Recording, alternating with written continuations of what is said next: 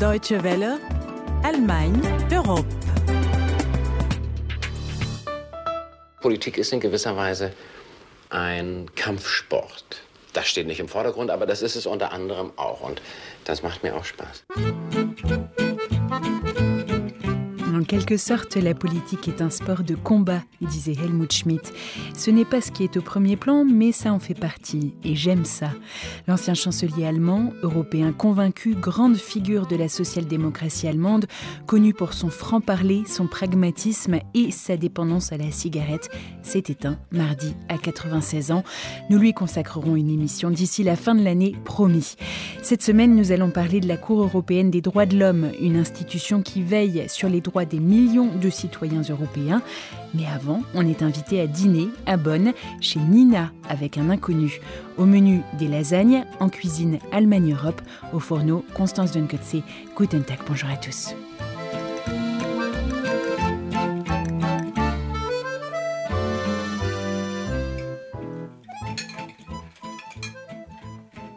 Quand on tape dessus avec sa fourchette, le fromage gratiné sonne déjà un peu sec et dessous, les champignons ont arrêté de fumer. Patiemment, les gros pavés de lasagne attendent sur leur assiette qu'on veuille bien les manger. Je pense que ça va être une belle soirée. Cela ne change pas grand-chose qu'un réfugié soit là. J'espère juste que ça va être sympa, détendu. Nina Fries, allemande qui vit à Bonn, a invité ce soir des copains et un inconnu. Nidal, un jeune réfugié syrien de 29 ans. Une invitation à dîner où le repas devient cependant rapidement secondaire. Une avalanche de questions empêche Nidal, qui vit déjà depuis un an et demi en Allemagne, de déguster son plat. Mais c'est avec plaisir et en allemand qu'il y répond. Il sort d'abord une carte de son sac à dos et l'étale sur la table. Une carte de l'Europe, mais la Syrie est si près qu'elle y figure aussi. On voit Homs, la ville où Nidal a fait ses études, du moins jusqu'à ce que le problème, c'est ainsi qu'il qualifie le conflit sanglant qui ravage son pays depuis quatre ans, jusqu'à ce que le problème donc atteigne Homs. Nidal déménage alors à Alep, mais avec la fin de ses études, une autre angoisse surgit. En Syrie, une fois son diplôme en poche, on doit passer par la case armée. Combien de temps En temps de guerre, pour toujours. Je me suis dit alors, si j'y vais, soit je vais mourir, soit je vais devoir tuer d'autres gens. Et ça, je ne le voulais pas. Cette décision est le début d'un long périple dont le terminus s'appelle l'Europe. Nidal passe par la Turquie, prend ensuite un avion pour l'Algérie, plus de 12 heures de traversée du désert et il arrive en Libye. Là-bas, il se cache pendant plusieurs jours avec un groupe de Syriens avant d'être arrêté et jeté en prison. Deux semaines plus tard, il parvient à en sortir. Entre deux bouchées, Nidal continue à raconter son odyssée. Elle se poursuit dans la salle des machines d'un bateau qui traverse la Méditerranée et l'emmène jusqu'en Italie. Puis, un mois après avoir quitté Alep, il arrive finalement à Bonn, dans l'ouest de l'Allemagne. Ici, beaucoup de gens s'engagent pour les réfugiés, dit le jeune Syrien. Ces hôtes d'un soir, par exemple, viennent tous en aide, d'une manière ou d'une autre, aux nouveaux arrivants. Mais Nidal semble encore mieux informé qu'eux. Il est actif au sein de plusieurs organisations et associations, recommande un café sympa où l'on peut rencontrer d'autres étrangers. Dès qu'il le peut, il s'improvise interprète. Il le sait, tous les réfugiés ne peuvent ou ne veulent pas s'intégrer aussi rapidement que lui, et toutes les structures d'accueil n'ont pas la même qualité que celles de Bonn. Le dessert arrive, tartelette à la framboise et glace à la vanille. L'atmosphère se détend encore un peu et des nouvelles questions surgissent.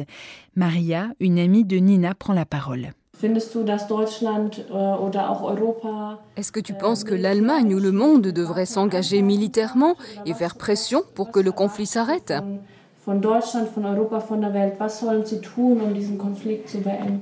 Et les autres convives enchaînent. Pourquoi Bachar al-Assad n'abandonne pas? Les gens qui quittent le pays aujourd'hui vont-ils un jour rentrer pour le reconstruire? Des questions que beaucoup se posent ici en Allemagne et auxquelles Nidal admet volontiers qu'il n'a pas toujours de réponse. Dietmar, un autre ami de Nina, nous livre lui son impression concernant la soirée. Pour moi,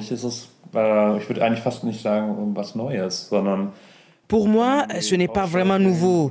Quand on connaît le coach surfing ou d'autres réseaux du même genre où le principe est d'accueillir un étranger, cela n'a rien d'exceptionnel de cuisiner un soir ensemble. Cela permet d'échanger, de s'ouvrir à d'autres cultures. Des peurs Non, aucune. On se découvre. Il est toujours temps de décider ensuite si on s'apprécie, si on veut devenir amis.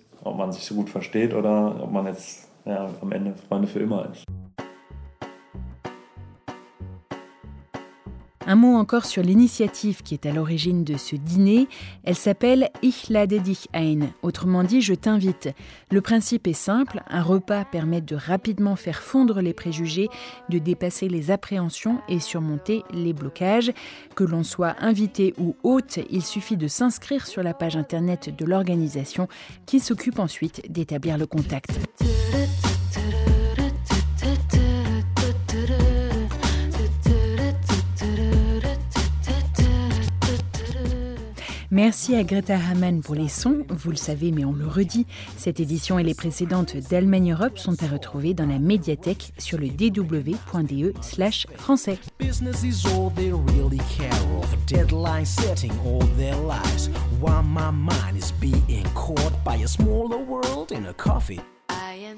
Les hommes naissent libres et égaux en droit, c'est ce que dit la Déclaration universelle des droits de l'homme.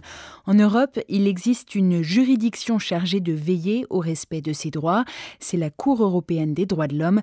Elle siège à Strasbourg, en France, et devinez qui s'y est rendu pour nous, Katia Bitsch bien sûr, voici son reportage. Comme dans tous les tribunaux, lorsque la cour est annoncée, on se lève, les juges en robe noire entre dans la salle d'audience et les plaidoiries peuvent commencer. Nous, on va en profiter pour quitter discrètement la salle et on va rejoindre Patrick Tissien. Il est chef du cabinet du président de la Cour pour une visite guidée. Alors ici, on n'est pas du tout dans un palais de justice comme on pourrait l'imaginer, une bâtisse ancienne avec des colonnes de marbre, pas du tout.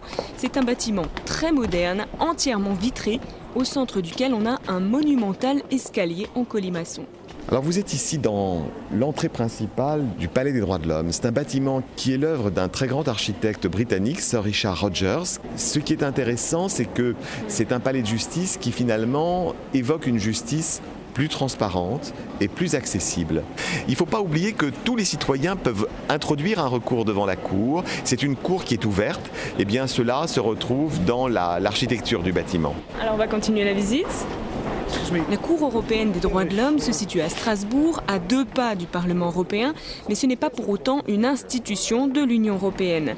En réalité, elle a été instituée en 1959 et son rôle dépasse les frontières des 28 États membres de l'UE, puisque sa mission est d'assurer le respect des droits de l'homme dans les 47 États membres du Conseil de l'Europe. C'est le droit à la liberté, c'est l'interdiction de la torture, c'est le droit au respect de la vie privée, c'est le droit à la liberté d'expression, à la liberté d'association ou à la liberté de manifester. Et le rôle de la Cour, c'est précisément de vérifier que ces droits ont été respectés par les États membres. Un des aspects importants, c'est que euh, les citoyens qui peuvent introduire des, recours devant euh, la Cour européenne des droits de l'homme vont attaquer des États. Ce ne sont pas des individus, mais des États qui vont être attaqués devant la Cour européenne des droits de l'homme. Dans la mesure où la Cour concerne les 47 États membres du Conseil de l'Europe, les victimes potentielles qui peuvent introduire des recours, c'est finalement 850 millions de justiciables. Avec 850 millions de justiciables potentiels, on imagine bien que la Cour croule sous les plaintes. 66 000 affaires sont actuellement en attente et chaque jour, des centaines de lettres arrivent au bureau central. Ici, on est au bureau central. Le bureau central, c'est le lieu où chaque jour arrive le courrier et on reçoit à peu près chaque jour 1500 lettres. Et ces lettres vont être ensuite réparties dans des cases qui correspondent aux différents États membres du Conseil de l'Europe. Des requêtes contre euh, la Russie, par exemple, seront envoyées dans une une division qui s'occupe des affaires russes. évidemment, elles sont examinées par des personnes qui parlent la langue. Absolument, dans chaque division, que ce soit la division suisse, turque, euh, norvégienne ou islandaise, il y a des juristes qui parlent la langue et qui comprennent les euh, pièces de la procédure. Je crois qu'il y a beaucoup de dossiers sur les tâches de la Russie. Il y a effectivement beaucoup d'affaires contre la Russie, contre la Turquie, contre l'Ukraine, qui sont les pays qui nous donnent le, le plus grand nombre d'affaires. Donc ça fonctionne un peu comme un bureau de poste ici. Oui, c'est un bureau de justice, on peut dire ça. La visite se poursuit au sous-sol. Ce sont les archives. Dans ces rayonnages, des centaines de milliers d'affaires sont méticuleusement répertoriées. Je m'appelle François Luterio, je suis archiviste à la Cour européenne des droits de l'homme. En fait, nous gardons ici toutes les affaires qui ont été traitées par la Cour et à l'époque par la Commission, l'ancienne Cour. Dans les jours qui viennent, on va archiver notre 700 millième euh, affaire. On a à peu près 5 km 100 de, papier, mais euh, à l'heure actuelle, tous les dossiers ont une partie papier et une partie électronique. Certains documents sont créés sous forme électronique, sont après gardés sous forme électronique, mais elles ont aussi une partie papier. Ces archives témoignent également des évolutions notables dans les différents pays sur le plan des droits de l'homme. Depuis sa création, il y a plus de 60 ans, la Cour a eu à statuer sur différents faits de société. Elle a contribué à façonner une Europe plus égalitaire. Patrick Tissien. Il est clair que la Cour a permis à nos États membres d'avancer sur le, le terrain des droits de l'homme. Par exemple, l'interdiction euh, des relations homosexuelles entre adultes consentants au Royaume-Uni a disparu suite à des arrêts de la Cour. Les euh, écoutes téléphoniques ont été encadrées par la loi, que ce soit en France, en Allemagne ou au Royaume-Uni, suite à des arrêts de la Cour. Il y a également euh, des affaires concernant l'inégalité entre les enfants naturels et les enfants euh, légitimes. Donc il y a un impact direct sur la vie quotidienne des citoyens grâce aux arrêts de la Cour européenne des droits de l'homme, notamment sur ces questions de société. L'audience qui a eu lieu aujourd'hui est terminée. L'affaire du jour concernait l'État moldave, accusé d'avoir prolongé arbitrairement la détention provisoire du plaignant. La Cour est souvent la cible de critiques, car elle s'engage également pour que même les criminels aient droit à un procès équitable. Elle se défend toujours en rappelant que les droits humains sont universels. Dans les coulisses de la Cour européenne des droits de l'homme, un reportage de Katia Beach pour la Deutsche Welle. C'est la fin pour cette semaine d'Allemagne Europe. Pour nous écrire français.dw.com. Passez une bonne semaine. À la prochaine et tchuss!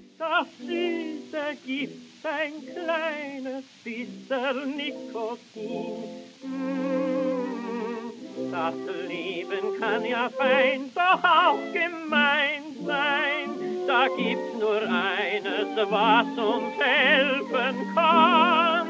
Man zündet sich ein feines Zigarettenland und denkt nicht weiter dran.